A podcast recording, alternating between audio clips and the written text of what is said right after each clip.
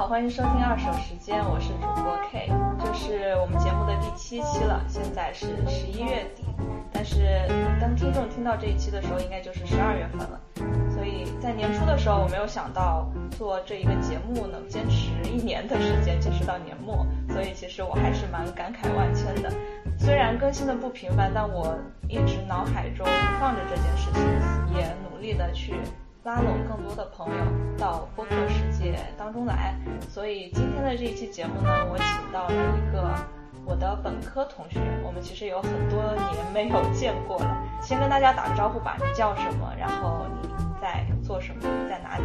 好的，呃，Hello，各位，你叫什么来着？二手时间的听众朋友们，大家好。少年心啊！我是主播，我是主播 K 的啊，大学同学啊，我的名字叫李佳勇。可是，呃，为了为了保持和这个节目主播 K 的呃神秘性一致，所以说大家就叫我 A 吧。啊。呃，我现在是一个生活在纽约的打工人，也是一个空巢青年，然后同时也是 K 的大学同学。在这里，首先对主播 K 表示感谢。其实，在大学的时候，经常就 K 是那个 carry 我，给我抄 Java 作业，让我让我让我能够。在在在专业课上能够拿 A 的，没有想到多年以后，多年不见，既 carry 我写写写写编程作业以后，还能继续 carry 我来录播课，表示非常的感谢。好，谢谢大家，自我介绍完毕。你就可以离开了吗？没错，我就可以离开了。史上最简短的播客就此诞生。你是怎么想到叫 A 呢？能叫你家勇吗？就是 A 感觉其实可以叫我加油。对。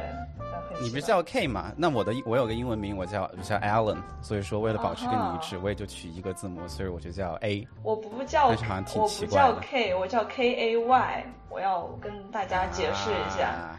对我叫我叫 K A Y。好的，呃，我们之前是怎么就大概是，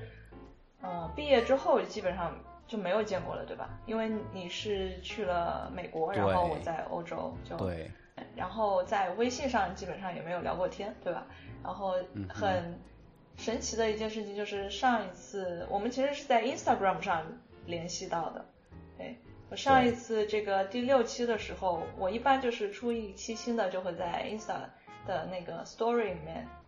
那安利一下大家，基本上没有人会被我安安利到。但是，哎，除了我，哎，就被就网络了一个网罗了一个选手，然后你就跟我留了一个言，我们就聊了一句，聊了几句，就一拍即合，嗯，可以来录一期节目。所以我当时的想法就是说，因为我在欧洲一直是生活在欧洲，然后你呢就是一直是在美国，我觉得就是我们两个的地理位置呃相距非常远，然后。看到的事情，呃，生活各种生活方面也都是应该很不一样，所以感觉是会有一些可以聊的东西。嗯，没错。哎，但其实其实不要说的好像我们是那种多年完全不联系，但其实因为其实我们都生活在国外，每天都用 Instagram，其实就比如说发 Story 发照片的时候，其实还是能关注到这个人的动态。只是我觉得有的时候可能就是属于。怎么说呢？比如说，可能还有的时候还是会有点，好像很很久很久没有见面了，以后你要突然怎么样，好像去联系个老朋友，好像会觉得挺奇怪的，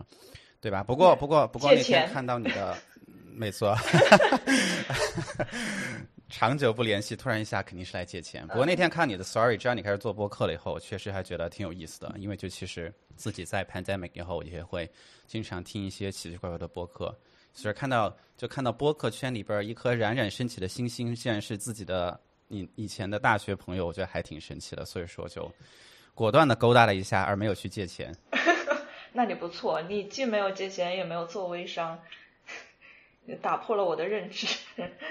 是的。我我是觉得就是因为呃之前的朋友当中很多就是去的北美嘛，像美国还有。像加拿大，就大概是一个非常主流的这种选择。然后来欧洲的呢，其实已经算是比较少了。啊，我我又是更小众的一个选择，就是一直就是在北美北欧这个地方。所以就是想，其实想想跟你聊一聊，就是你对于北欧的整体印象是怎样子，或者 specifically 你对像 Stockholm 这样的地方有什么样的印象？嗯，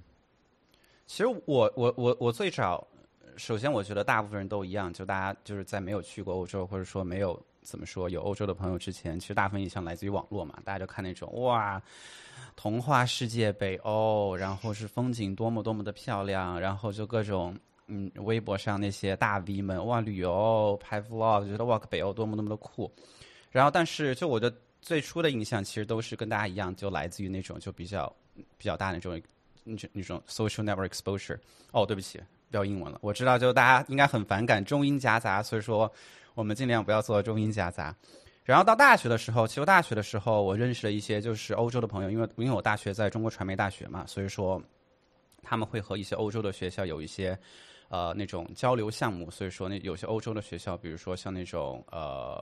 瑞典皇家理工啊，或者说那些大学的人，或者说呃他们就会有一些交换学生来到。传媒大学，然后学中文，所以说有一些机缘巧合就认识了。所以说通过他们的话，就其实可以有一些更多更多的了，就就就可以作为一个怎么说呢？作为一个呃通道吧，去感受一下欧洲的世界。反正我我感觉就是，欧洲的人民们真的非常的自由。这个自由体现在于，我觉得他们对生活没有特别大的焦虑感。比如说。那几个朋友里边，就他们有二十多岁的，有三十多岁的，还有个四十多岁的，然后就属于就放下一切，然后就来中国学中文。然后我就问他，我说你学完中文以后，你是要做些什么事儿吗？比如说，对吧？就因为有不讲英文啊，然后然后然后好，就就就美国人老是会问你嘛，比如说 What do you want to get out of it？对吧？然后我就问你，比如说你想学中文以后，你是想怎么样的？你是想比如说做生意吗？还是想怎么怎么着？他说哦，我就是觉得。学中文是一个特别特别好的，能让我来中国玩的一个一个事情。然后我就说哇，我说我当时心里的一个 OS 是，我说大哥你都四十多岁了，然后你就放下一切，然后对吧？我就悄悄的问了一下，我说啊，我说那你老婆孩子怎么怎么办？当然到这儿为止，我还是个特别特别典型的直男思维。他就说啊，我没老婆没孩子，我特别的自由，而且我来学中文都是瑞典政府会 cover 的，就属于就只要你上学，政府会给你钱来上学，然后来来促进大家去教育。我当时觉得哇，我说。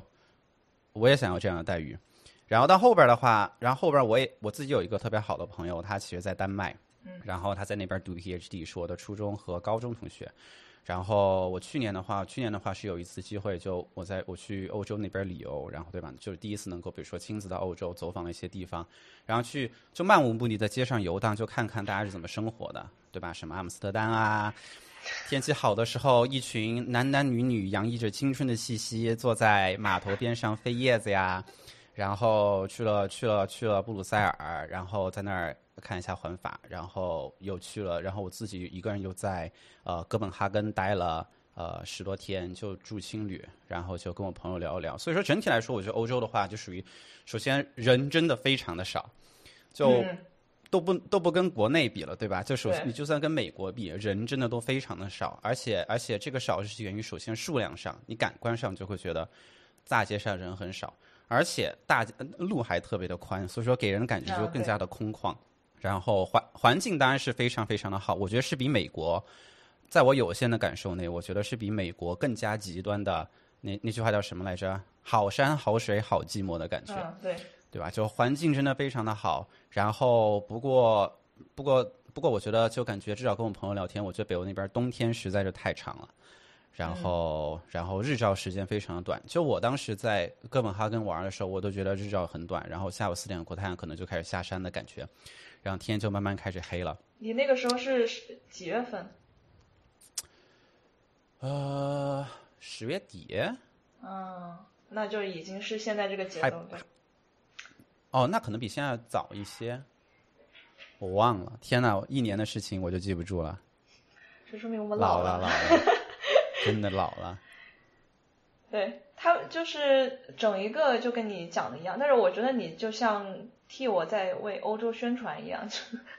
把所有该安利的话全都说了，就各种自由啊，什么没有负担啊，然后人和人之间呃距离很宽广啊。嗯，各各个方面对。我知道纽约就整整个美国的这个疫情情况就一直都很不好，然后纽约又是一个非常严重的地方，所以对，就是迄今为止的这个疫情的生活，你的你的生活在整一年的时间当中，你觉得是有怎样的变化，或者说呃，你的心态上有没有什么变化？我觉得。长话短说，就真的就是翻天覆地的变化，好吗？我觉得我们俩的故事应该还挺像的，因为我之我之前其实听过你的第一期你的二手时间的播客，当时你还在还在国内，你在武汉对吧？对。然后当时像是国内就疫情最最最最严重的区，啊，我觉得好像这也是一个契机。我当时记得你发那个东西以后，啊我还问过你什么的，在 Instagram 上我忘了。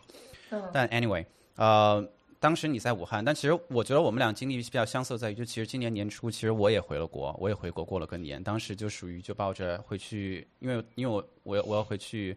呃，续签我的工作签证嘛，然后要换签证，然后就说，那当时就想着，哎，换签证的话，像我们这种，就比如说今年中美关系呃这么的不好，所以说我觉得大概率我会被 check。呃，然后所以说那 check 的话需要很长时间，所以说我干脆我就请了一个大长假，我就请了三个多星期，快一个月，然后后边我就已经做好了 work from China 的准备，然后就跟我老板都说好，我就说啊回去开开心心过个年。然后其实故事的开端都是非常美好的，你知道吗？就是我迄今为止最最最最最最顺利的一次签证经历。然后就我就一个人跑去上海，一个人在那儿悠达了几天，见了朋友，然后去签证也非常的顺利。biu。然后面试官也就是就非常简洁的，还跟我开了玩笑，对吧？然后问了一下工作，然后然后然后我就拿到签证。我当时觉得我靠顺利，然后我也跟我也像你一样，我就说我就说做了好多的计划，然后就说哎，今年签证这么顺利，呃，然后然后然后如果如果就听众里边可能会有很多人，呃，是不是在那个在美国生活的？可能大家不知道，就美国的工作签的话。呃，是属于呃，对于中国人，对于中国国籍的人来说，是一年一签的，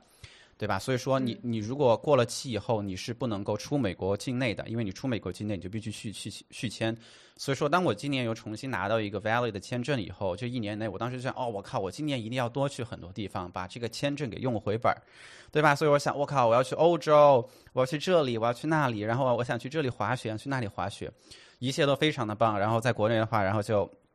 但就刚开完，刚刚刚弄完签证，就第二个星期开始吧，然后其实国内的那个疫情就突然就爆发了，然后，然后当时当我觉得，我觉得大部分东亚地区的人民就就其实大家就比较比较珍爱自己的生命吧，说的好听一点，然后，然后，然后政府管控也比较给力，所以说就突然就一下就进入到了那种就就隔离的模式，然后就被锁在了家里，呃。然后，然后，所以说，所以说，我的计划就从我本来想回国，要去这些地方玩，吃这些好吃的东西，突然变成每天就待在，啊，待在我的家里，然后用着那个对我现在的我来说已经有一点太小的书桌，然后因为因为像就因为我后面就我出去读大学，然后就在北京读了大学，然后又出去读研究生了以后，然后家里我就没有让我爸妈去给我，比如说做一些升级嘛，就所以说用的那套东西就还是我高中的初高中的那一套东西，然后就突然一下就每天在家里。然后就变成了，就就一个，对吧？你的预料一百分的生活，已经突然变成了三十分了，因为你每天出不了门儿。其实你可以出门，每天就因为我们家那个小区门口有一个比较大的公园，所以说天气好的时候，我还是出去就自己遛自己，你知道吗？当时第一次体会到当狗狗是什么样的感觉，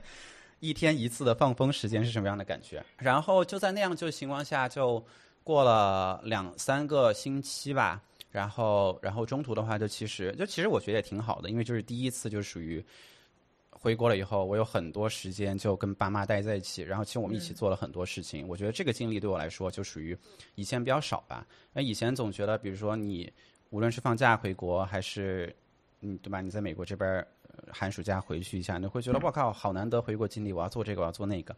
然后其实你真正留给爸爸妈妈的时间其实并不是特别多。然后，然后所以说我们一起又看了很多电视剧，然后一起吐槽怎么样？反正我觉得就其实在家那两个星期的感觉其实还挺不错的，有了很多就以前没有的交流。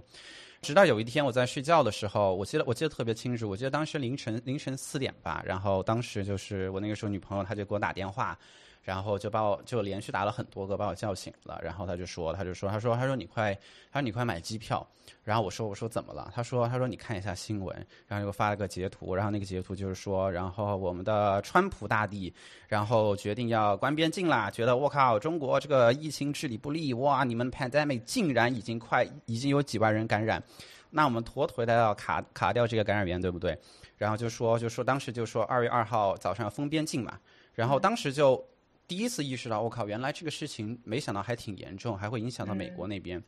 然后我其实运气是很好的，因为我记得那天就是成都到纽约，其实每周有两趟直飞。然后我记得是周四和周天吧，然后那天刚好是个周四，所以说在那天凌晨我刚好可以买到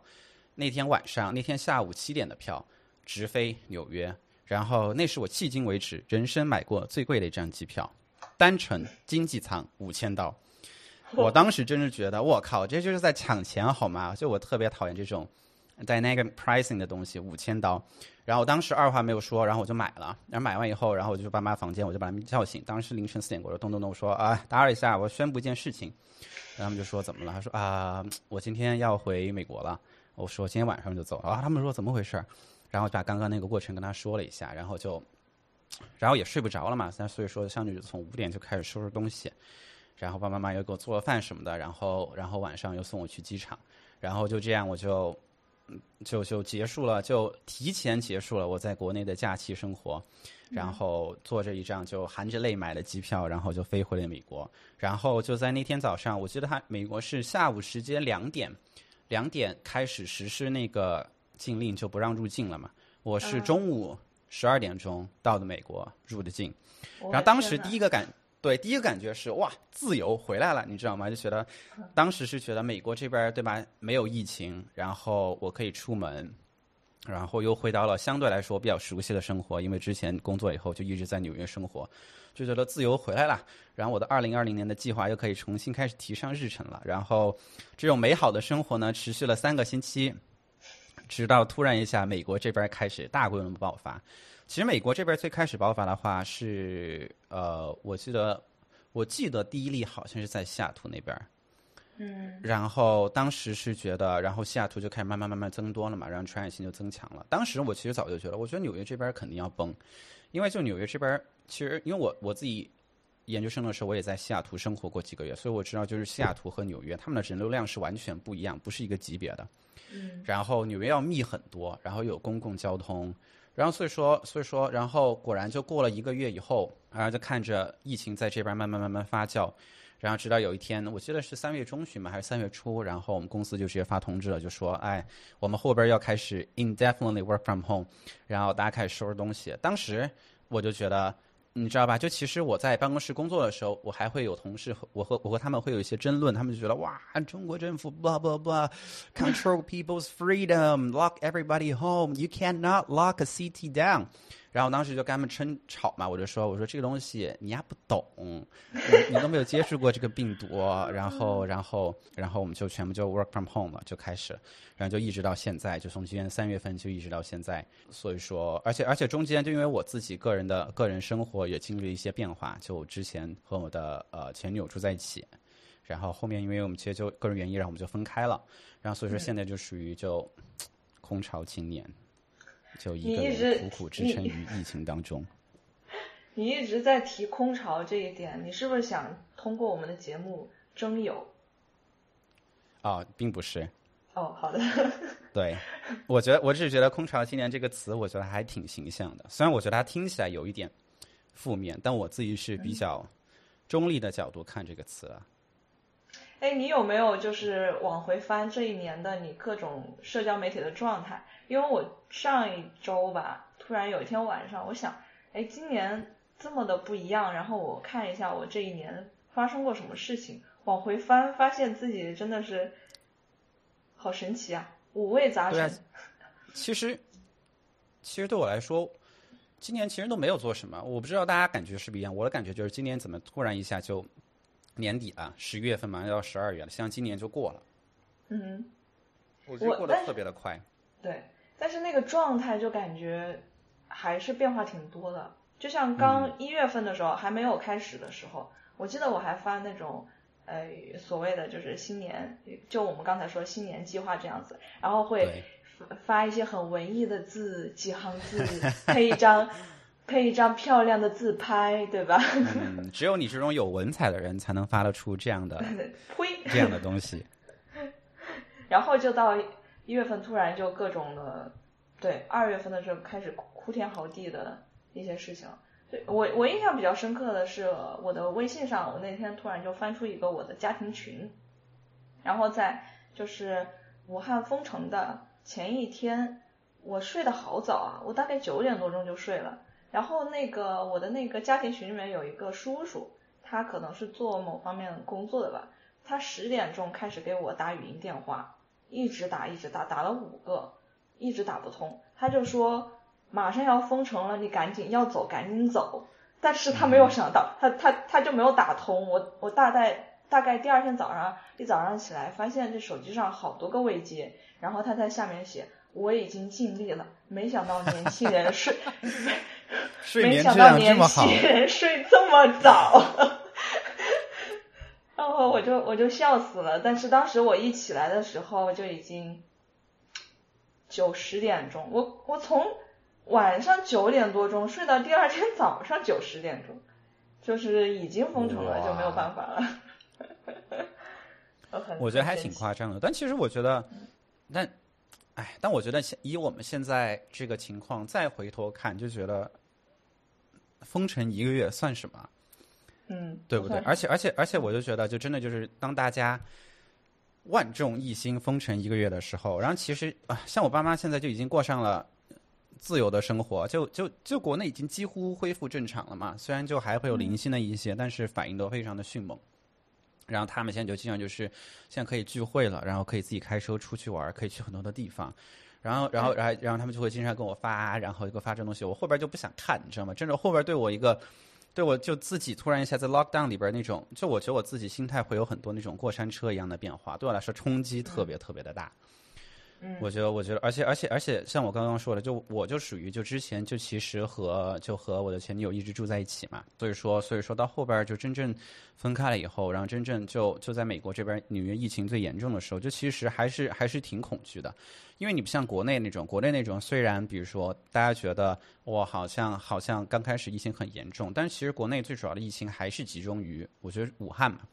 而且、嗯。而且就属于呃。在国内生活的时候，大家其实警惕性都非常的高，每个人都非常的注意，所以说，我觉得我自己的安全感是更强的。虽然你在一个比这边现在更强的，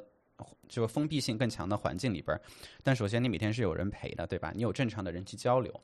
然后而且你不会觉得你不会有那种感觉，病毒就在你的身边的感觉。但我觉得在纽约这边就完全不一样。首先，当然那是个很大的话题，我们先不聊，就比如说所谓的制度、意识形态。美国人所谓的 freedom，blah blah blah，但真的就是，首先大家是不听话的，然后，然后，然后像我们三月份、四月份这边爆发的最严重，纽约每天新增几千到一万的时候，就我们我们当时我我当时还住 Jersey City，住 Newport，然后如果大家不太了解的话，就其实在曼哈顿的河对面，就上岛非常的方便，坐坐地铁的话就一站就可以到曼哈顿岛上，然后就住那儿的话，就我们当时四月初的时候。哇，天气已经开始变好，夏天开始来了。我们楼下有个特别特别出名的，在当在在当时那个小区特别出名的地方叫 Beer Garden。总总而言之，就是一个特别大的 bar，然后就草坪很多桌子，然后大家就可以在那儿喝啤酒聊天，特别一种美国的方式的一种，嗯对吧？就特别应该叫特别国外方式的一种 social 嘛。然后那个时候就属于纽约每天新增一万，然后那个情况下。那个 beer garden 开门了以后，就已经有很多人就排着队去那儿喝酒。我当时就是满脸就是黑人问号，对吧？我觉得我说大家在想啥？然后，然后岛上的话，岛上的话可能空了，我觉得可能空了两个月吧，就属于人流量，你能明显的感觉不是以前的纽约了，然后就没有什么呃游客来。但其实呃，你在那种比较本地的区域，比如说我后边，我后边就四月四四月份的时候，四月底我就自己搬到了布鲁克林嘛。然后在这边来了以后，你就觉得我大家根本就不 care 这个事情，好吗？然后其实截止到截止到今天，今天是多少号？今天是十一月二十九号。然后美国前两天最高一天新增是十九万八千，将近二十万一天的确诊。然后其实，在过去的两三个月，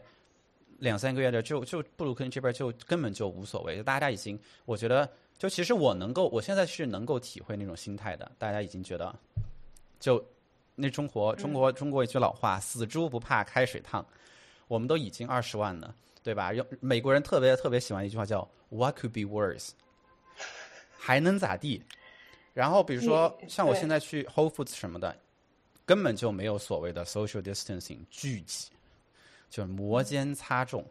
然后大家都在那儿抢，也不叫抢东西吧，就都在那儿正常的选购东西，然后当然就非常非常的挤。然后，然后，然后走在大街上，你可以看见花式戴口罩的方法，对吧？不遮鼻子，只遮鼻子，只遮下巴。然后，然后还有的那种就属于就挂一个，就挂在耳朵上，就大概意思就是大家看啊，我是戴了口罩出门的，不要说我没有戴口罩，不是一个好市民，就这种状态。但是你觉得整整体的戴口罩的比率来讲是有多少人戴口罩？嗯，现在现在基本上你出去，除了一些就明显看到就是搞特立独行的，对吧？然后大部分人都会有一个遮挡的东西，不一定是口罩。所以说，但是但是但是，其实你大部分人戴那种东西可能会有一点点的作用，但聊胜于无吧。但是其实肯定没有口罩效果好。而就像刚刚说到的，你佩戴方式千奇百怪，所以说我觉得就真正的佩戴了正确的口，以正确的方式佩戴了正确的口罩的人，我觉得可能走在大街上五分之一、五分之二，我感觉就可能没，差不多。嗯，其余大部分的真的就是心理安慰，我觉得。对，大部分人就是感觉随意带了一个东西在脸上。对，对，就是我带了东西出门的。然后我是有素质的，对，而且其实我觉得大部分人，大部分人这样是因为，比如说你进一些公共场合的时候，那些比如说你去餐厅啊，现在我觉得很 ironic，我们现在说，哎，美国这种疫情还说去餐厅用餐，但是的，我做一个非常非常不好的范例，我也前两天刚去餐厅吃过饭。你去餐厅或者说去超市，然后买东西的时候，他是会要求你要戴一个口罩的。我觉得这个其实更多的是。大家为了去这些公共的地方，所以说有一个象征性的戴口罩的东西。我觉得他们其实本身对这个，对这个病来说，其实整体来说不是特别的 care。我是觉得像呃有关防控这方面啊，我们这边就是就是非常非常典型的没有任何的措施，就什么都没有。然后我刚回来的时候，大概六月份吧，我。出门戴口罩，戴口罩出门之前需要做非常非常长时间的心理建设，因为因为走在路上所有人都看你，而且是以那种很奇怪的眼神，对。但是我后来就不不怎么出门了，呃，当时基本上我出门坐公共汽车，然后坐地铁，一路上难很难看到一个戴口罩的人，呃，如果能看到的话，估计他就是亚洲人，呃，基本上都是这样。大概过了两两个月之后吧，开始有了零星的，但是还是很很少。现在目前就是属于欧洲这边这个第二波疫情也来了，然后像瑞典这么呃不密集、人口不密集的地方，也可以一天有七千这样子的呃新增的时候，我觉得走在外面还是会有一些人开始戴了，但我觉得他们是不是有点晚呢？这一年都快过完了，然后终于想起这件事情来了，真的是。而其实，其实我觉得，我觉得在纽约情况情况是差不多的。然后，我觉得可能比你更严重一些的，就是属于，至少在我的印象中，又回到刚刚第一个谈的那个印象问题。我觉得北欧人整体素质是挺高的。就比如说，当你感觉他们可能以一种非常奇怪的眼神看着你的时候。你只会觉得，嗯，心理上可能有一些不舒服，但我猜他们应该不会有特别过激的行为。我在纽约就完全不是一回事儿。就我不知道大家知不知道，就其实在美国，在美在美国的话，如果你在那生活，在这生活一过一段时间，你会感觉，就是所谓的 propaganda 的美国，对吧？所谓的自由民主的美国，和你真正在美国生活以后，你发现，就穷人的美国和富人的美国其实是不一样的。然后在在美国国内，其实是一个就特别特别分化、特别特别严重的一个呃，怎么说呢？一个社会吧。所以说，在最开始，首先在最开始，我觉得就是亚洲人，我觉得我说这应该也限定一下，都不用说亚洲人，我觉得就是中国人在这边，中国人、中国学生其实是最开始戴口罩的。然后，首先你会有特别特别怪异的眼光。然后同时在这边真的就会有很多人，其实我有看到很多的新闻，我有听说过，就朋友的朋友，就是因为戴口罩被攻击，然后被辱骂。就所以说刚开始，我觉得这也是一个原因吧。就是就其实我也有，就比如说我家人也会叮嘱我，他们那边也会看到就很一些很吓人的新闻，就叮嘱我就说啊，你尽量不要出门。然后所以说那段时间我真的就是，我觉得这也是另外一个原因，就是我们出门出的比较少。因为，因为其实你在美国这边人口密度相比国内来说，其实低很多的。就算是我之前住的那个 Jersey City Newport，其实也是一样。虽然那是一个，呃，其实算是一个非常非常怎么说聚集性的呃一个居民区吧。然后，但是就这种情况下，真的就是出门的话，我我完全能够懂那个感受，就是当你走进一些车厢，所有人都以非常奇怪的眼神看着你，然后那些那些流浪汉们、那些黑人们还会就骂骂咧咧的对着你的时候，我觉得那个心理压力真的还挺大的。嗯，对，就是你刚才说也是因为各种各样的情况，所以你今年就是出门会比之前少很多。所以在这种情况下呢，其实其实我们两个都很相似，就是今年有很多的时间可以，相当于是自己处于一种独处的这种生活当中。所以在在这样一种生活节奏当中，你觉得呃你是怎么样去适应的？嗯，我觉得，我觉得客观上来讲，我觉得我现在还在适应当中。呃，怎么说呢？就我觉得我还没有，就就属于我的状态会有转变，但我觉得现在还在属于就适应当中。就其实刚刚也提到过，因为之前就其实，呃，我觉得应该说这是我人生第一次长时间的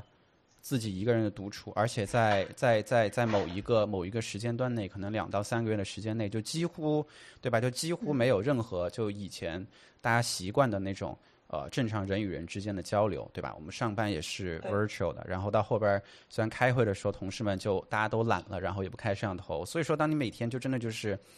对着电脑讲话，如果不是因为我之前跟他们工作过，我都不知道这个人是不是真的，还是一个电脑。然后像我刚刚说的，就其实之前和就和我和我和前女友我们住在一起，就所以说一开始的话，就这个转变真的是太剧烈了。就其实是非常非常的受不了，虽然我觉得现在讲起来其实还挺，我不知道为什么这种我的这种感觉讲起来还挺羞耻的，但其实刚开始真的觉得特别特别的受不了，然后会就每天会觉得有一点点坐立难安的感觉，然后然后然后然后然后那个时候就属于就可能有点像那种表现，就比如说当你每天真的就是没有交流、没有人讲话的时候，就突然会觉得自己话特别多，然后其实就其实也没有什么可讲的，但就真的就是好像是为了，对吧？就不让每天家里这么安静，然后每天度过这一天。对度过这一天。所以说，所以说，其实你当时提到你说那种 social media 的时候，我自己是觉得，就其实我进入 pandemic 以后，我觉得我至少我的 Instagram 的活跃度高了很多，就我真的需要一个东西来发泄一下那种感觉，你知道吗？嗯，对吧？而且你想，但是对，就就从国内回来，然后，对吧？那个心态上变化也是，先很有希望好了，然后突然一下美国变得这么严重，然后再加上个人一些生活的问题，然后突然就进入 lockdown，所以说整个那个轨迹就完全完全降下来了。然后在当你再看到这种反差特别特别大，国内的生活恢复了正常，然后我们这边还不知道持续多久，就所以说所以说其实有很多负面的新闻，然后而且你每天看美国这边对吧数字冲击，我觉得这整体。就其实我没有办法说，比如说是哪一个东西让我每天，虽然啊，虽然我觉得可能主要还是因为突然一下每个人就突然一下自己一个人生活了，然后但整体来说，整个人其实状态是非常的 down 的，呃，但我觉得这是不好的方面吧。就我觉得真的就是，就我不知道大家，比如说，我觉得我觉得你可能稍微体会会强一些，我觉得可能瑞典的话，呃，感觉那个距离会可能比美国这边更远一些。然后你也是自我就一直是处于这种状态了。对，所以我觉得，我就我就感觉你特别的 zen，特别的 chill，就觉得好像啊，那那都是逼出来的吧？可能 我觉得我现在也是就属于被被逼，然后去适应。就我觉得可能这就是属于，我觉得可能最大的感受就是，我觉得就孤独感真的会特别的强烈，而且真的就是以前从来没有过这样的经历，对吧？你像无论以前初中、高中，周围那么多同学朋友，到大学的话也是周围的这么多的朋友，到研究生其实也是每天你都会，你知道你是有正常的人际接触和交流的，然后到现在突然一下就那么几个月的空白期，我觉得就真的是怎么说呢，就很挑战。然后，但是另一方面的话，就当你当我比如说慢慢慢慢开始适应这些东西，然后怎么说呢，就是自己独处的时候就会开始乱想很多东西吧，然后听了一些奇奇怪怪的播客，对不对？想一些奇奇怪怪的话题，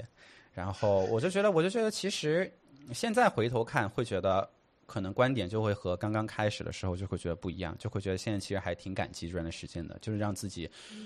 怎么说？以前有很多，比如说该想没有去想，该做没有去做的事情，可能就比一些，比如说你总会找借口，哎呀，我有工作，哎呀，我要做这个，我要做那个，然后可能就掩盖了。然后当你现在就突然突然大段大段空白的时间留给自己的时候，我觉得那些问题就开始慢慢慢慢慢慢的浮现上来。然后，然后再加上自己现在一个人一个人待在家里，特别喜欢喝酒，然后每天晚上就是喝着酒，然后然后一个人坐在屋子里就开始东想西想，然后觉得嗯。变成了个诗人哇！我也想成为一个诗人，可是文化水平受限。哎，就是我觉得这很好的一点，就是说，你其实每个人都或多或少的会经历这个各种呃危机嘛。比如说像我们这个年龄段，应该还算是 quarter life crisis 对吧？嗯然后它其实是把你逼进了这个 quarter life crisis，然后让你尝试着去解决它。嗯哼。我觉得如果你没有 quarter life crisis，你在四十岁的时候还是会迎来，四五十岁的时候还是会迎来中年危机的。对。然后那个时候，如果你在年轻的时候并没有经历任何的奇奇怪怪的这种场景，然后一些生活的历练，可能到那个时候，那个天翻地覆的感觉会更强烈一点。然后你甚至更手足无措一点。然后你到到的时候又牵家带口的各种的压力，所以。可能会负面的这个情绪会更严重，所以我觉得其实往好的方面想，这也是今年也是一个很好的成长的经历。是的，没错。我就所以说，我就是当你回头看的时候会挺感激，对吧？就像我现在回头看，我觉得我那五千刀的机票买的太值了，因为我要是那五千刀机票没买，我觉得你的时间、你的 timing 卡的非常的。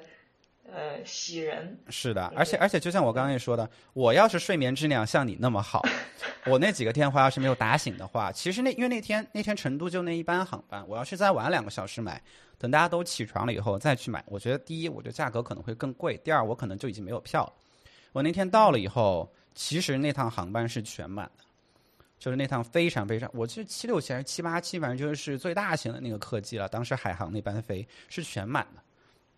所以说，如果那天我要是我要是跟你一样，对吧？然后我觉得我我我我朋友应该也只能说一句我已经尽力了，然后我也就只能在国内。首先，因为因为因为我公司的原因，我是没有办法在国内工作，呃，就是我在我我是没有办法在 work from China 的，就是因为美国这边一些法律的问题，所以说我不能在国内工作的话，我就只能停薪留职。我首先我我能不被开除就已经很好了，对不对？嗯。那我就最最好情况下停薪留职，然后我当时 lease 也到期，所以说就会出现一系列非常非常麻烦的问题，我现在都不愿意去想。所以现在回头看，我觉得那五千刀花的太值了，好吗？哇，就是就感觉如果你当时没有买那个机票，你很有可能现在的这个呃人生轨迹都对我觉得人生轨迹可能都会改变了。就我觉得对吧？就而且这不是一个小的事情，这可能是一个非常非常非常非常大的蝴蝶效应的蝴蝶效应的东西。对，因为因为比如说，当我停薪留职了以后，我不知道，比如说我的工作签证会怎么样，然后后边很多很多一系列东西，那我可能现在就已经可能在国内发展了，我也说不定。对，对，所以还是年轻人还是不能睡眠质量那么好，不能九点钟就睡觉。没错，反正你到老了以后，你睡眠质量会变好的。而且我刚才其实想问你，就是说你嗯，就是各种呃，就一个人的这种呃独处的这种经历，我我想问你有没有去过冰岛？就是我之前去冰岛的时候，我就吓到了。我我还没有去过，我想去。本来说实话，真的是今年的一个一个一个一个目标之一的，就是 OK。我觉得北欧那边就感觉。感觉非常不一样，就是而而且其实我我纽约在美国东部嘛，就美国东部其实飞欧洲来说，尤其是飞冰岛，然后就其实离美国还挺近的，所以说相对来说是应该是一个就非常非常方便的选选择。就如果你没有一个签证的限制，你要真的想，你是可以体会一下传说中梁朝伟的生活，对吧？我早上起来飞到某个飞到欧洲某个地方喂一个鸽子，喂鸽子。对，下午吃一个吃一个非常非常好的晚餐，散个步，然后再飞回来，一个周末其实可以搞定的。对，我我是我是觉得就是说，呃，说回到刚才这个我们的话题，我我是之前一直以为自己是很能独处的那种人，就是可以面对各种各样单独一个人的这种情况，然后。但但我到冰岛去玩了一次，大概两周的那个时间吧。我觉得我虽然很喜欢冰岛这个地方，它真的是和别的很多地方都不太一样，但是它那里有一种有一种极致的空旷和寂静，让你想死。它它那种感觉呢，就是你又很享受，但你又很想死。嗯，你非常非常的悲怆，就是在那整一个地方待着的时候，尤其是在自然当中待着的时候，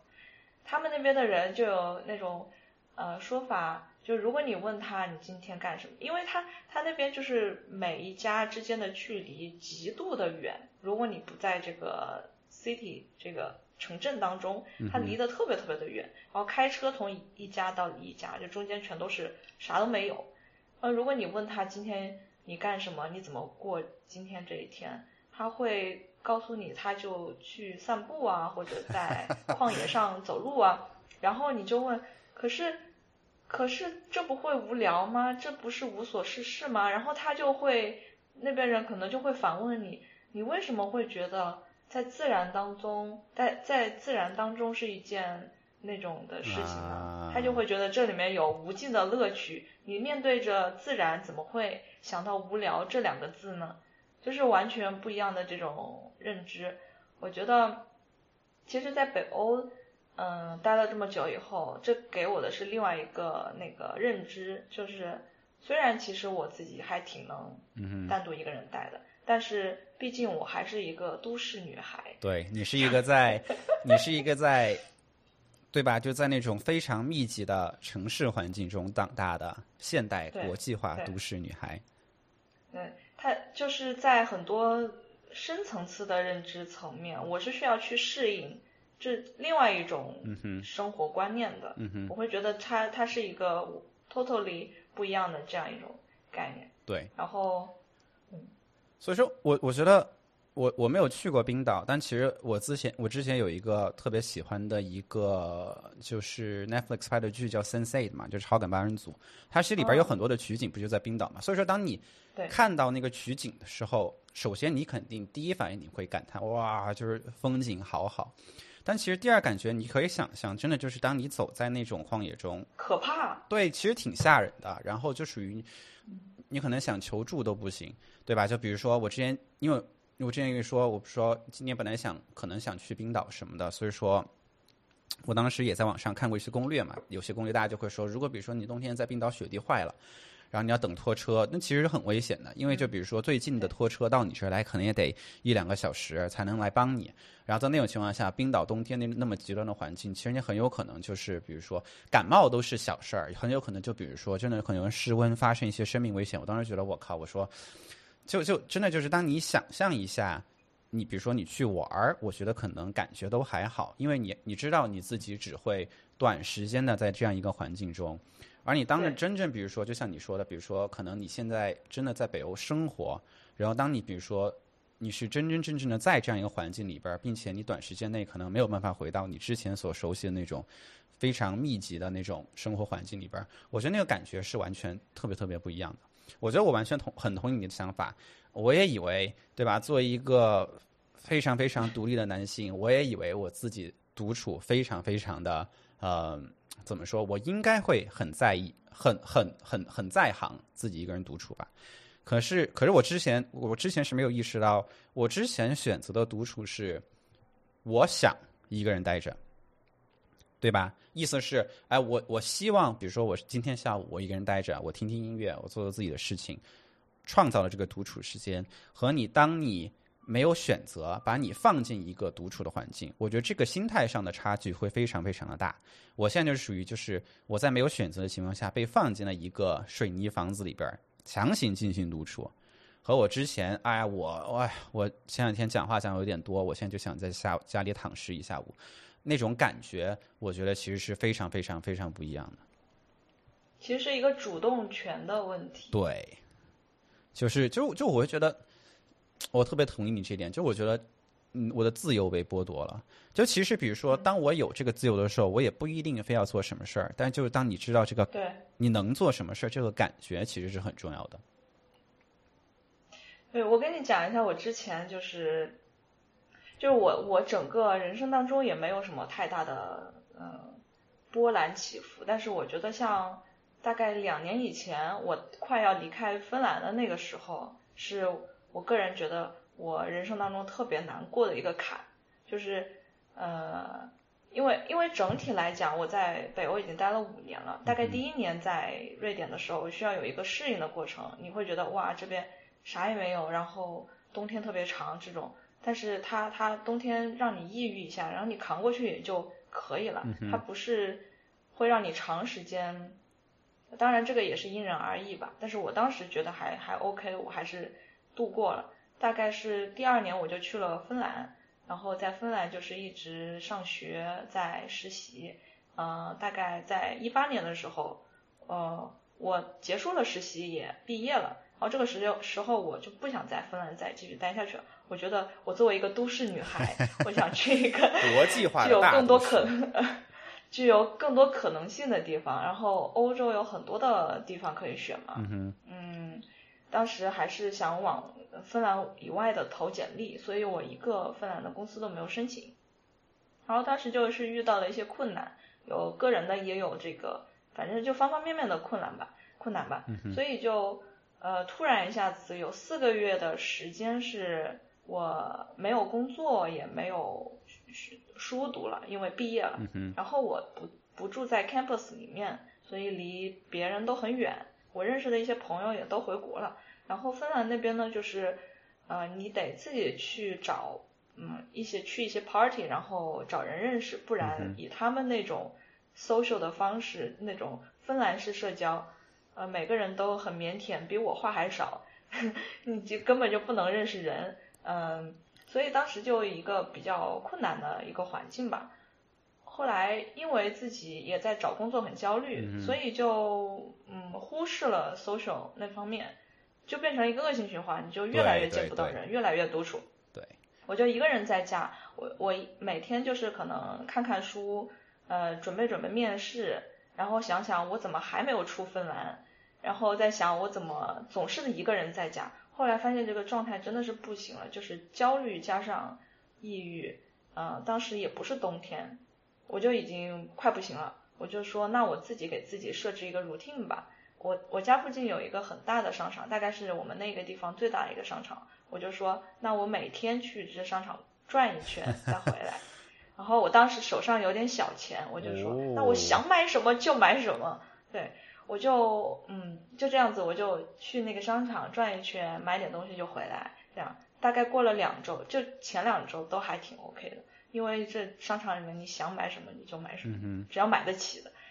两周以后就转不下去了，因为那些衣服我全都 看过了。我已经我已经是这个商场里边最时尚的人了。嗯，对啊，最最可怕的一点呢是，它没有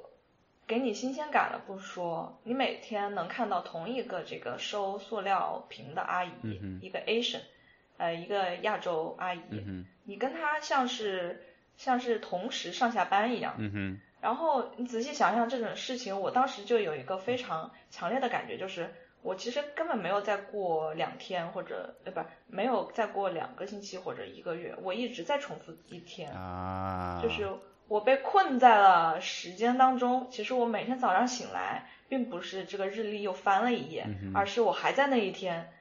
就是像那个美剧不是美国电影《土拨鼠之日》还是什么，它就是这样子的那个设定，对。国内也有个像吴奇隆演的，我记得我小时候看过，就是他他他每天一睁眼，然后就是那一天，他和女主角发展出了好多不同的故事，但就是只是在一天发生的。啊，我觉得我觉得那种感觉应该还挺吓人的。对，就是超级超级吓人。所以当时我我最后反正还是成功的跳出了那个地方，但是现在那个 bubble 当中的时候，感觉实在太可怕了。然后我就可能在在一个笔记本上就写了几个当时的感受吧，也没有写特别长。后来就一直不知道应该怎么去形容那个感受，我就随意写了几句。然后今年年初的时候不是在武汉嘛，然后没有什么事情做的时候，我就看那个有个男的叫 Talib，他就是写黑天鹅什么的，你知道那个人吗？他他做一个访谈的时候说啊，我推荐大家去看一本书叫《达达人沙漠》，然后我就在豆瓣上去翻了一下，我发现他那个书就是讲的，呃，就是讲的有关停滞的时间，嗯哼，就是一个人他呃他被派到了一个城堡去，然后呃就是当当军官这样子的，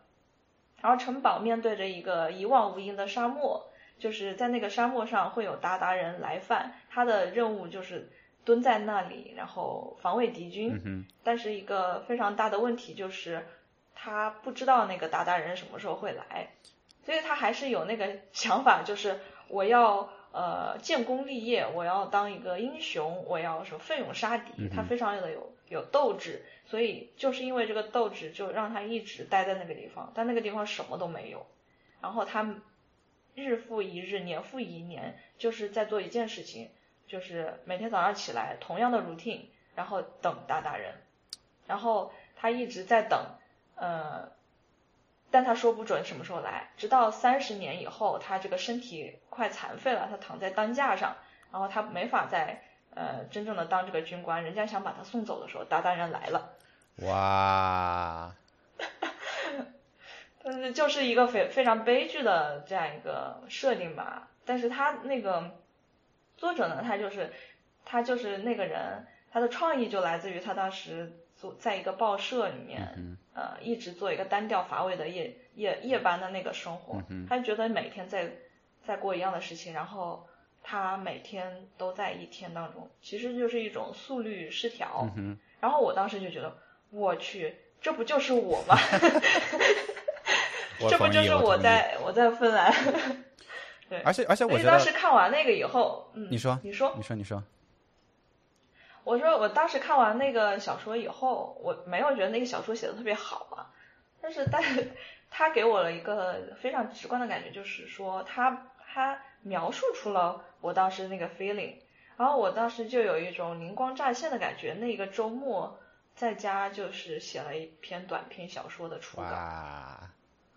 然后今年十月份的时候，就对，就上个月，呃，我放年假嘛，就没有事情做，我就说把那个初稿拿出来，给它给它包装一下，看把它完篇吧。嗯。然后我其实改了百分之八十，我就把它给完篇了，完篇，但没有写很很长。发在哪儿了吗？啊，也哎，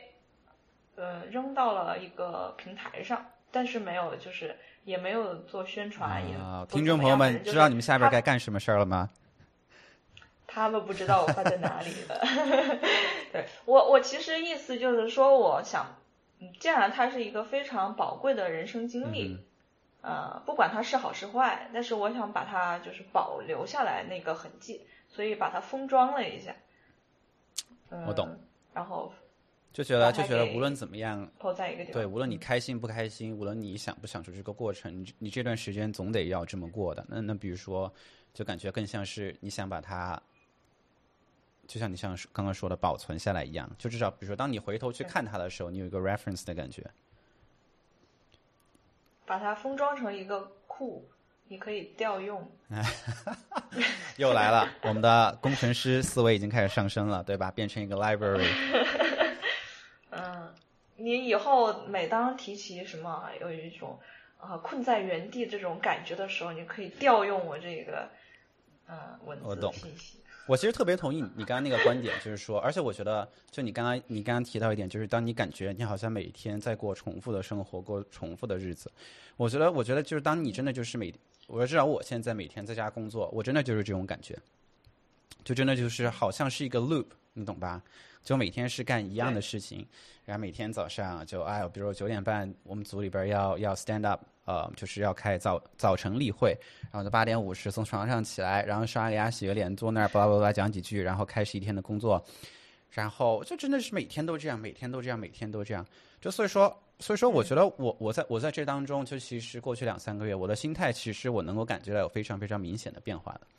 就最开始来了以后，就其实当美国疫情爆发以后，我是真的觉得，呃，怎么说？我是觉得美国人 in general 真的就是非常非常的自私。而且这是一个非常贬义的自私，然后但是到后边儿，我真的就是被关的，我经历了我自己心态上的上上下下，然后和这种感受以后，其实我到现在我是能够觉得，我是可以开始稍微能够理解一点点，就是他们这种感觉的。但是我还是不能够特别认同他们的做法，只是我能够能够理解。就比如说啊，我真的是觉得怎么说关不住了，然后就怎么说用个用个极端点的词，我是开始觉得有点自暴自弃的感觉。我是我是觉得我如果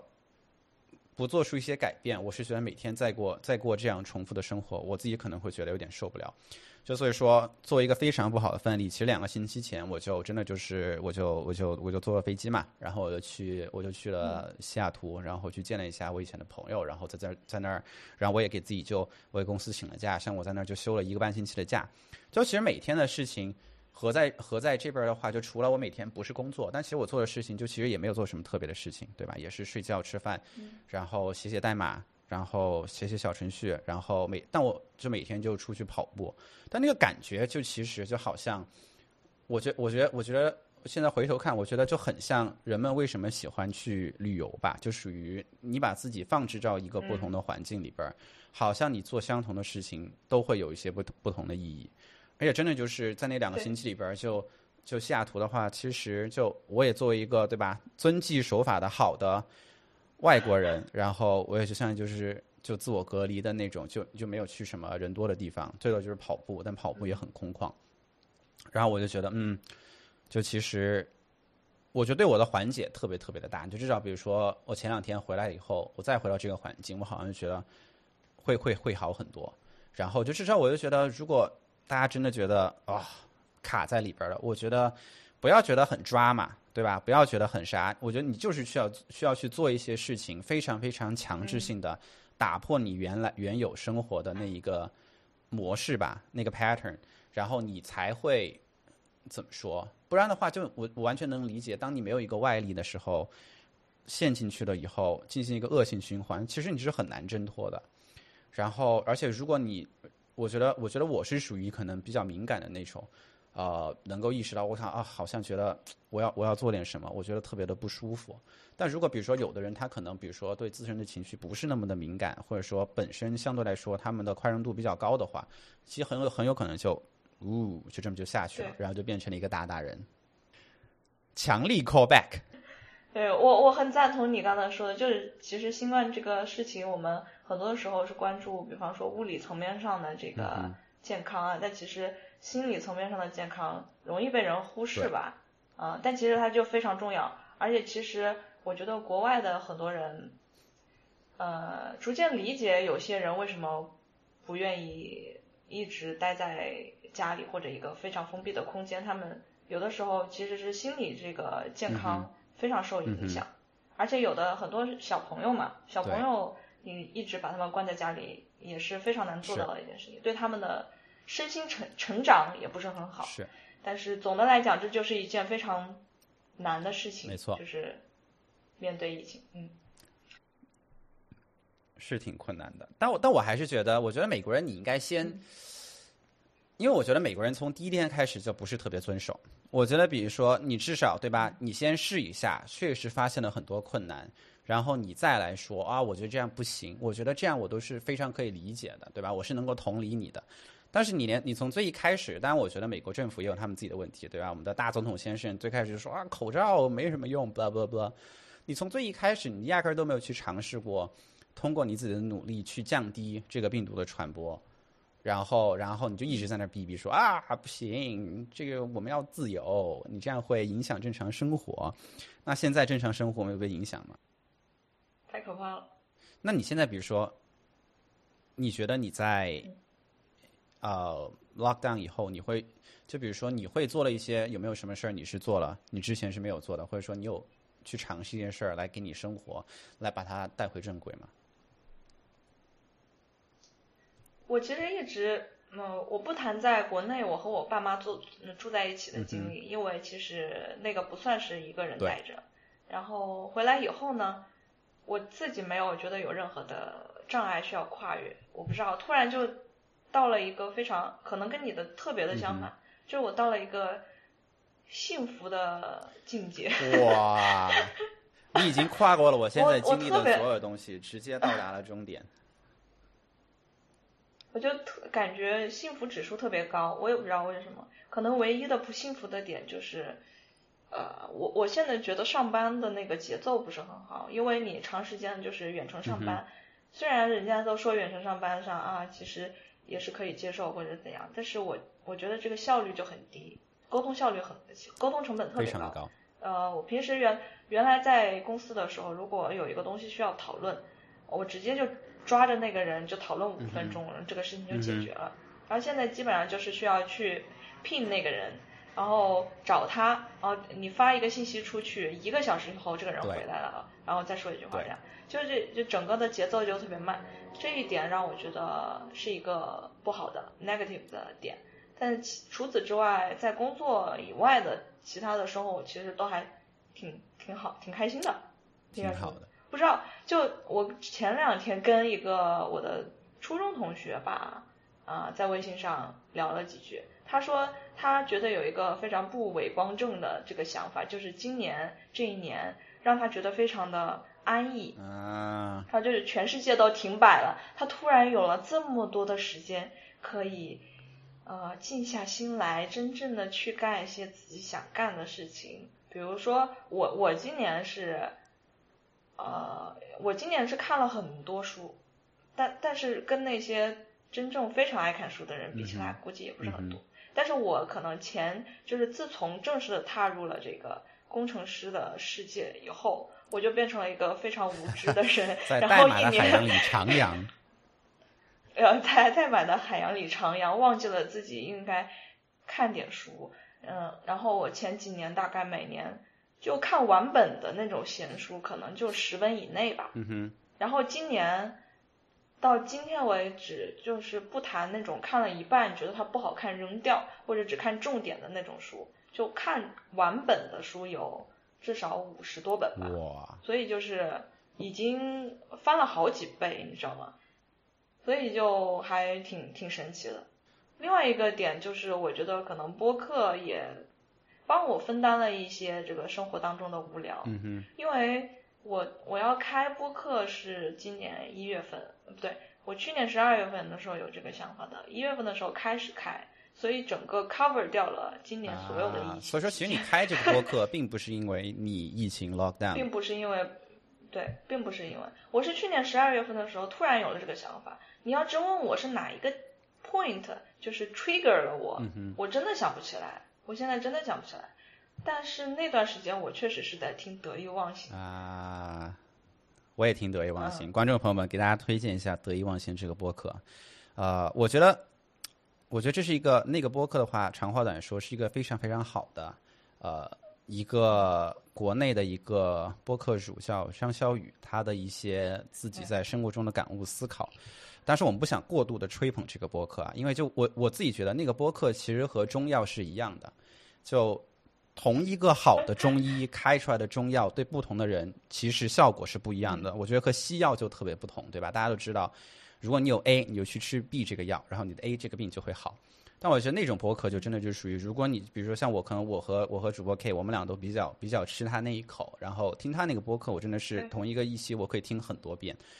然后真的就会觉得有很多很多，每一遍听都会有不同的思考。其实我我我上次在西雅图每天跑步的时候，我有次就绕那个湖跑，环境特别好，没有人，有风，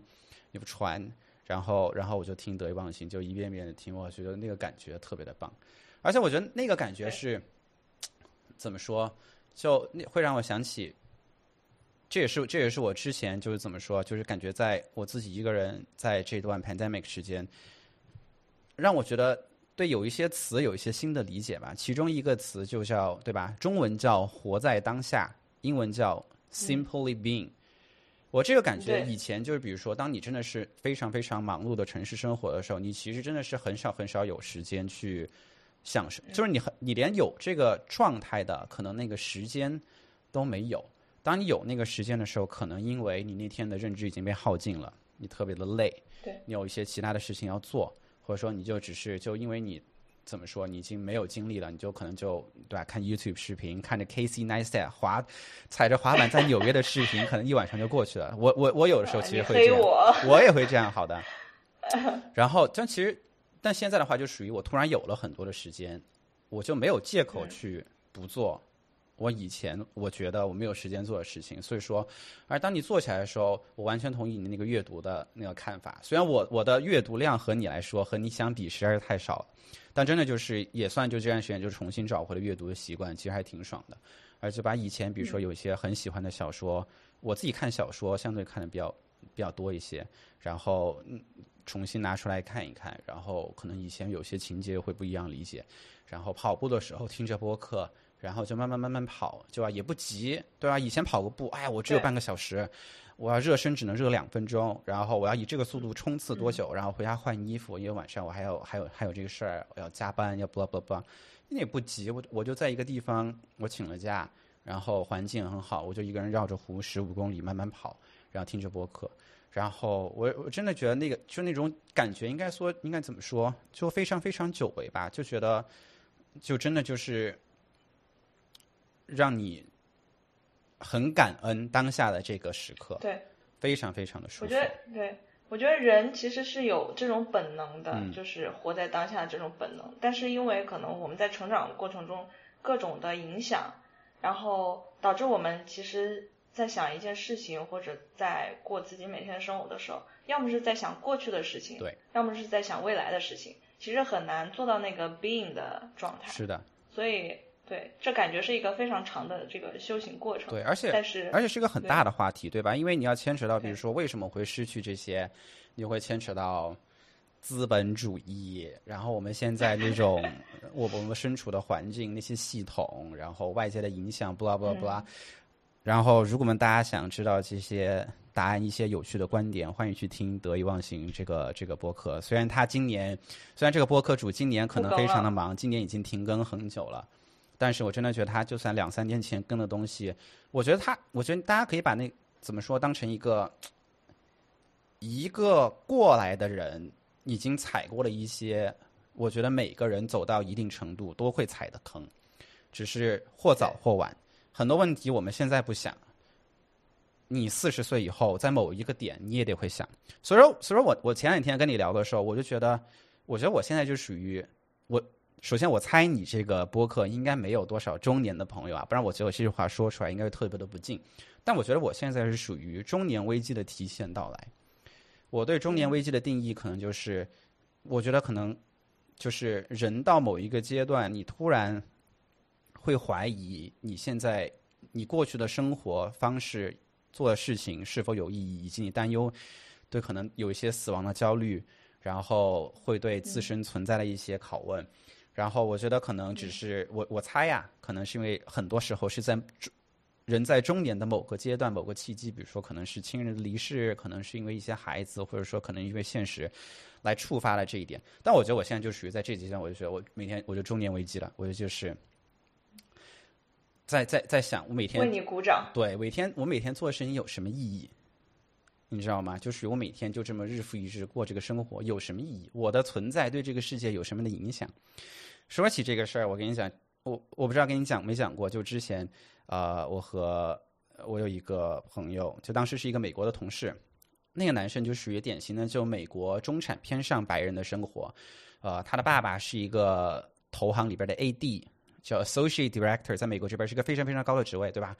指点江山，掌控全局，manage different portfolio，然后，然后他就从小上私立高中，然后他在 Cornell 学的 computer science，然后他的 engineering 能力很强，我觉得我从他身上学到很多东西，所以我们经常就聊。然后他也很喜欢表，所以我们也会就就共同话题很多。然后在有一天，就在一个 happy hour 的时候，呃，祝姐 happy hour 就是在美国这边，大家一起在办公室喝酒那么一个规定的时间段，我们就在那闲聊嘛，每个人拿着瓶啤酒在那聊聊聊，然后就开始聊到，比如说他的一些朋友，比如说在干嘛，他有些朋友就以前学 CS 的，现在去学了。那种，比如说转了呃 bioengineering，对吧？去做做做一些研究，要去要去 cure cancer，、然后我们当时就真的就是两个大男人在跟这样一瓶啤酒都没有喝完的量，还在办公室我们的工位上，所以说你想那个环境其实是非常非常的不出事的。然后我们他突然特别深沉的说了一句话，然后这句话就是用用英文讲，他就说 Jion，you know what？We could have been curing cancer, but we're selling ads。因为我们当时组做的那个事情，其实在就我们要写一些系统，然后来帮我们的，因为我们我们一线公司做电商的嘛，把我们的广告要以非常要以千万级别的量去在比如说在 Google 在 Facebook 打广告，要更新很多东西，有几个大系统。We could have been curing cancer, but we are selling ads。哇，当时真的就是觉得我们俩就是低头碰了一下，各喝了一口，然后非常有苦楚，真的非常有苦楚。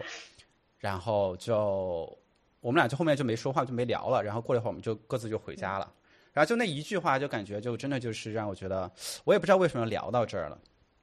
当时真的就会很怀疑，就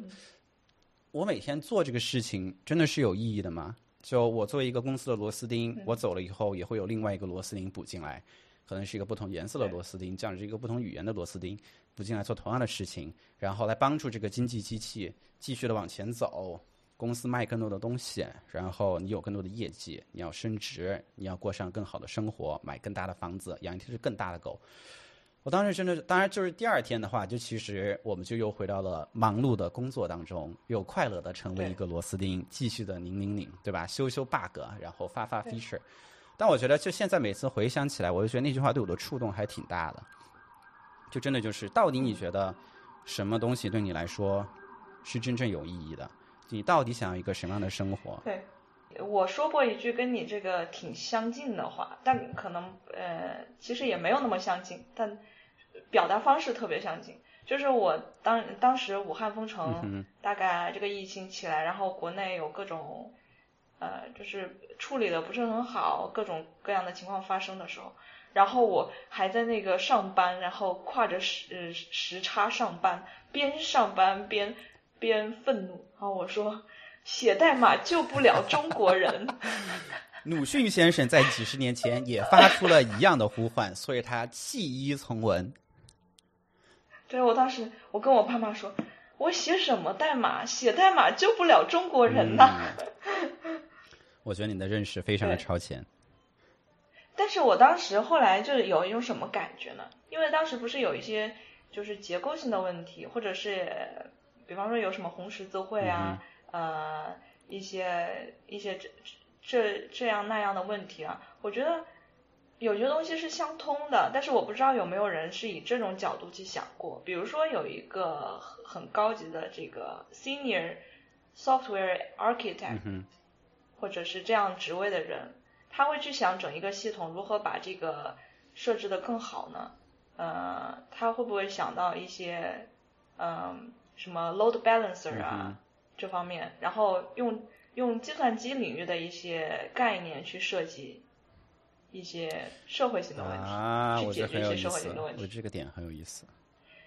但是因为我是一个在社会学方面没有任何认知的人，所以我不太了解这个。其实其实是一个非常 low 的或者非常幼稚的想法。但是我当时会有这种感觉，因为我自己就是一直觉得有些东西是相通的嘛。而且当你觉得这个，比方说啊，有很多很多的物料，然后进不来，或者这边如不能对接。有的时候其实就是一个那个吞吐量的问题。Bottleneck。当时我有这样的想法，然后后来就觉得，哎，写写代码可能还是可以救中国人。我觉得我我我自己觉得，以我有限的经历，我觉得这是不是就是已经在往由数往道的方向走了？这我觉得我我我我我我在某些时刻，我觉得我其实是同意你这些观点的。就其实很多事情。就其实你把它们真的抽象出来看的话，他们其实背后的道理其实都是一样的。对，所以说，所以说到后边，其实我有点越来越，我特别想去了解道家，并不是因为，比如说，并不是因为我我自己是我在成都长大，然后青城山离那个很近，而是我觉得就道家真的就是这样一个，就我就不班门弄斧在那讲，但真的就是班道家就是对吧？它它并不是一个。宗教，我觉得它更像是一个哲学体系和思想，然后讲关于平衡的很多东西。然后，当你真的就是，你会觉得真的会生活其实也是一样，你不能够完全只有理想，但你你也不我也不能只卖广告吧？如果只卖广告，我只盯着那些数字，然后变成资本主义中奇妙的一环，那其实我我我能很明显的感觉到我自己其实是不开心的。但你要只有诗，你有只有诗。和远方的话，嗯，那我也没法在这儿生活，对不对？因为就是这个系统就要求了，整个这个资本主义系统，就是你作为一个外国人，你想要在美国这边生活，你就要成为我的肥料，我就要从你身上榨取价值。所以说，怎么说呢？而且你还要恰饭，对我还得恰饭的嘛。而且我就觉得，我觉得其实这个你往深了讲，我觉得还挺悲观的。但我觉得这是一个很大的话题，然后我就只是想说，呃，我有一个非常非常积极的一个看法，就是我我我非常不悲观的一个想法，就是我觉得这些东西不是二元的，嗯，就我现在会把很多东西都不是看成二元的，比如说，嗯，你去说我们可以 cure cancer，然后但是你在卖广告。然后我会现在会尝试的去想，也许在目前这个阶段，我只能卖广告，我无法去做 cure cancer 或者更加对世界有益的使世界变得更好的事情。对，但是从长远的角度去看，会不会有某一个节点，当你做的足够的好的时候，其实你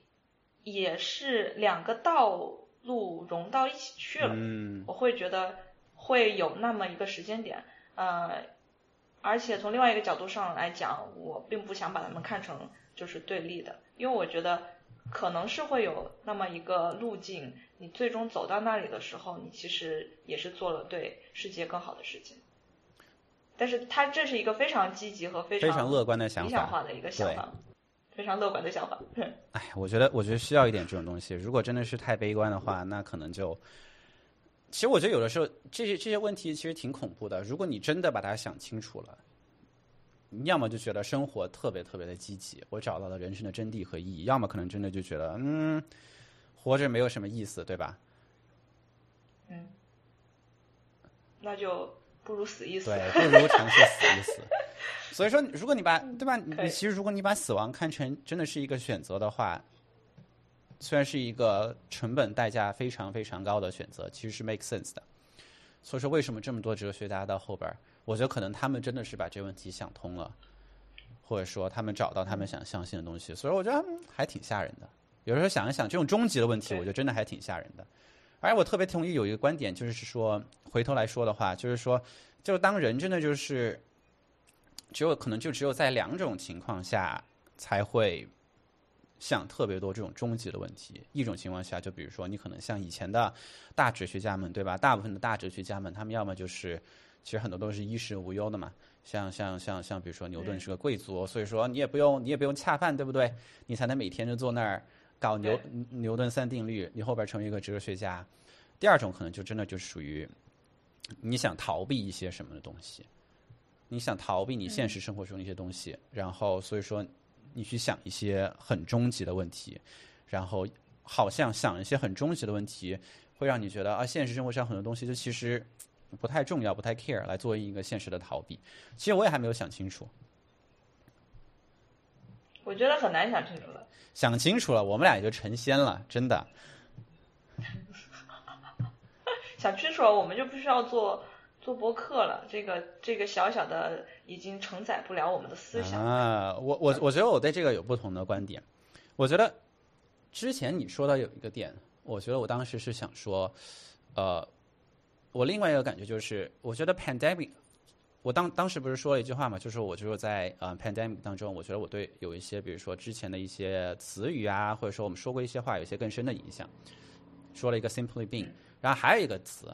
就是之前在很多的，比如说你在微信的文章里边或者说在一些呃 YouTuber，或者说在一些 Podcast 上，你会听到叫什么？叫与世界的连接。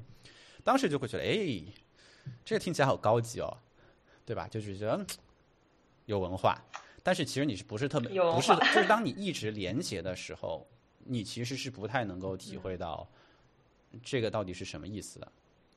但我真的觉得。当你失去的时候，你才会感觉就真的就是当你咔，就真的是没电了以后，你才能体会到有电是多么的好。当你失去了这个连接以后，才会知道哦，原来就是我这个是不是就是所谓的跟世界的连接？我觉得可能说到底就属于我会觉得我在这个世界上对大家是有一点点影响的。我觉得我是有作用的，这是我现在就是对世界连接这个看法。所以说，我觉得如果到那种情况下，我会觉得，我也我也我也我也会很想继续做博客，如果真的就是我的开悟能够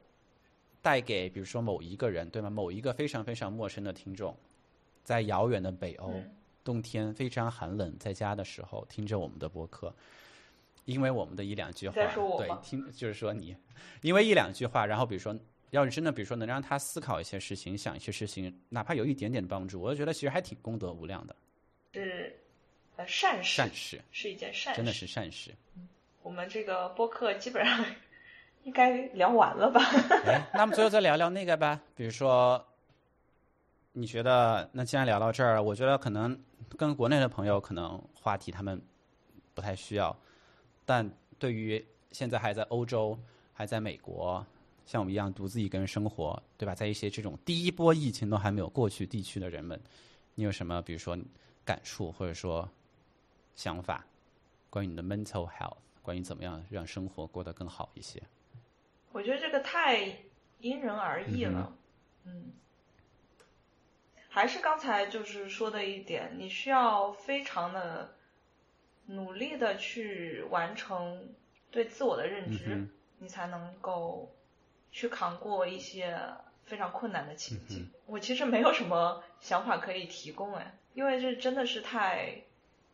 因人而异了。我会觉得有一些人，他们在这个疫情期间，呃，并没有受到太大的影响。比如说，他们已经成了家，然后，呃，住在房子里，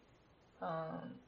没有没有太大的变化，除了就是生活就是外出不是很方便以外，其他的没有太大的。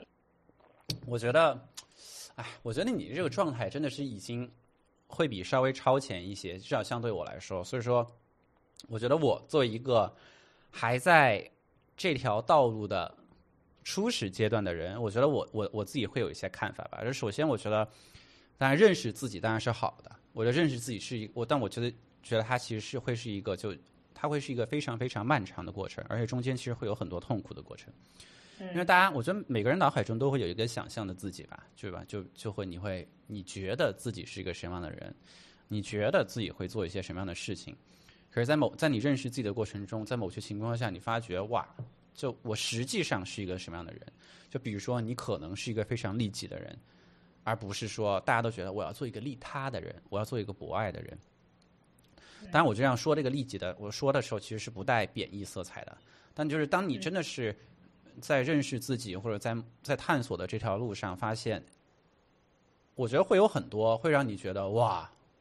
我居然是这么一个人，哇！我居然是这么想的，你可能会觉得啊，非常的羞耻，非常不光彩。所以说，我觉得这中间其实会有很多，会有很多情绪上的 setback 的，就是上上下下会让你有很多不好的情绪。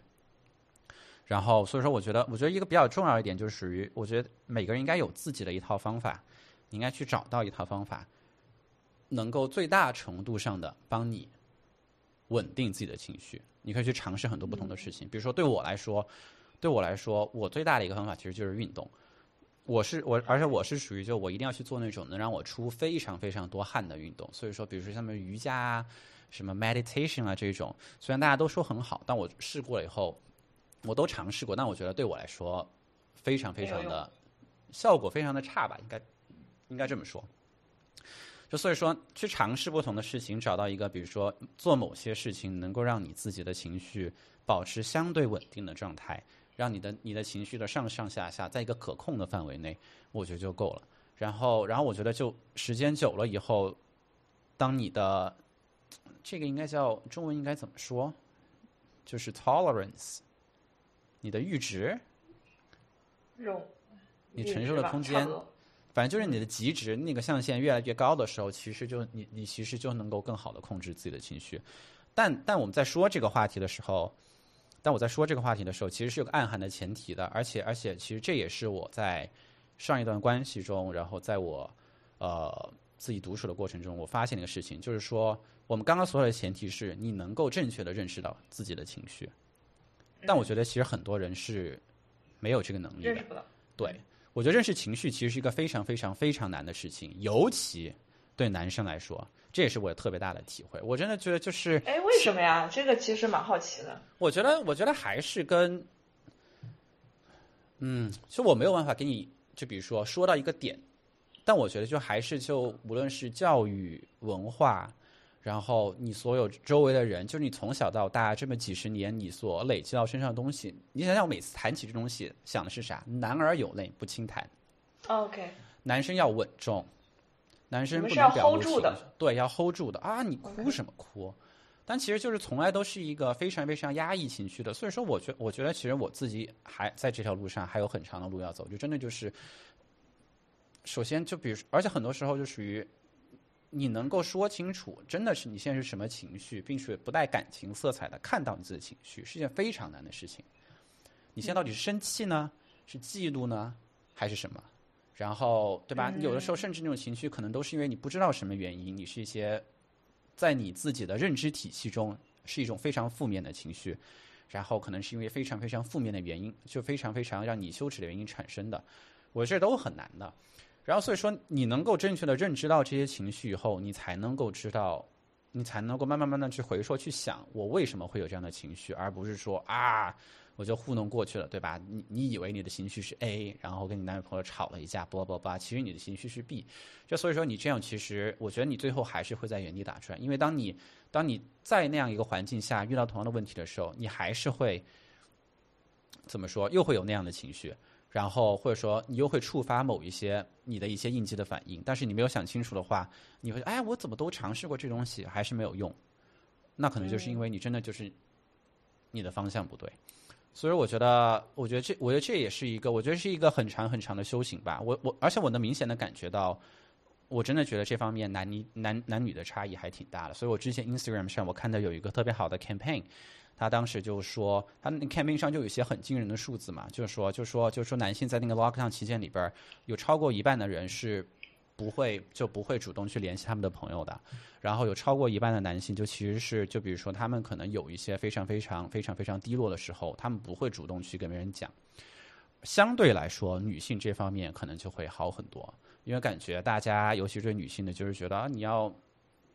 虽然也会有一些社会上的期待，但我觉得相对来说，嗯女性表达情绪，我觉得容忍度是更高一些的。而男性表达情绪，我们会跟很多跟会会会有的时候会跟软弱联系会觉得你们弱，对吧？对，会跟软弱联系起来，所以我觉得这点特别的不好。然后我觉得，当然我觉得，比如说会有这样的意识形态，会有这样的问题，可能会跟当前中国发展，还有比如说跟上一代的环境有关系，是一个非常特殊的时期。毕竟我们改革开放以后也才几十年，所以说从一个发展的角度来讲，这基本就是一个爆炸嘛，对吧？就不是一个正常的发展。就所以说，我觉得只是如果你有这样的条件，你有这样的环境，你应该去尝试。不要去，不要再让以前的那些东西束缚你，对吧？你能够看到，哦，我这样想其实是因为男，大家觉得男生不能哭，男生不能表达情绪，大家觉得男生不能嫉妒，男生不能生气，我们要做一个大气的人。我觉得那都是那都是 bullshit。bullshit，对呀、真的就是你最后最后都是要看，最后真的就是你开心吗？其实终极的问题都那么几个，所以说我就觉得，如果我的建议的话，就真的就是尽量保持找到你自己调节情绪的方式，然后并且学会和自己的各种各样的情绪相处吧。我觉得这不仅仅，我觉得这不仅仅是保持你的身心健康，我觉得这对你的职场也会有非常大的帮助。呃，这对你的情感生活也会有非常大的帮助。我觉得大部分人其实是，尤其是我们这一代，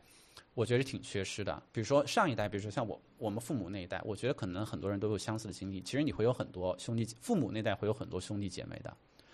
就所以说，在和兄弟姐妹相处当中，他们是亲人，是一个二十四小时跟你平级同辈，或者说对吧？可能大你两岁，但其实你们算是一辈，你是能够获得很多这种体验或者教育的。可是我觉得我们这一代大部分人都是独生子女，然后所以说有点不太会管理自己的情绪，也不太会跟人表达。对，而且你对情绪的敏感程度，我觉得是没有以前高的。我觉得就可能还是就没办法一个时代的问题吧。然后，嗯但只是说，如果你能够意识到你可能会有这样的问题，你可能没有。那如果你有的话，我觉得其实我们是嗯可以去改变它的，而不是就让真的觉得，你懂吧？而且，那如果你真的觉得你有问题了，你知道你自己的情绪不太对，我觉得对男性来说，另外一点非常重要。很多男性，呃，包括我自己以前做的也很不好，就是我觉得我们不会去寻求帮助。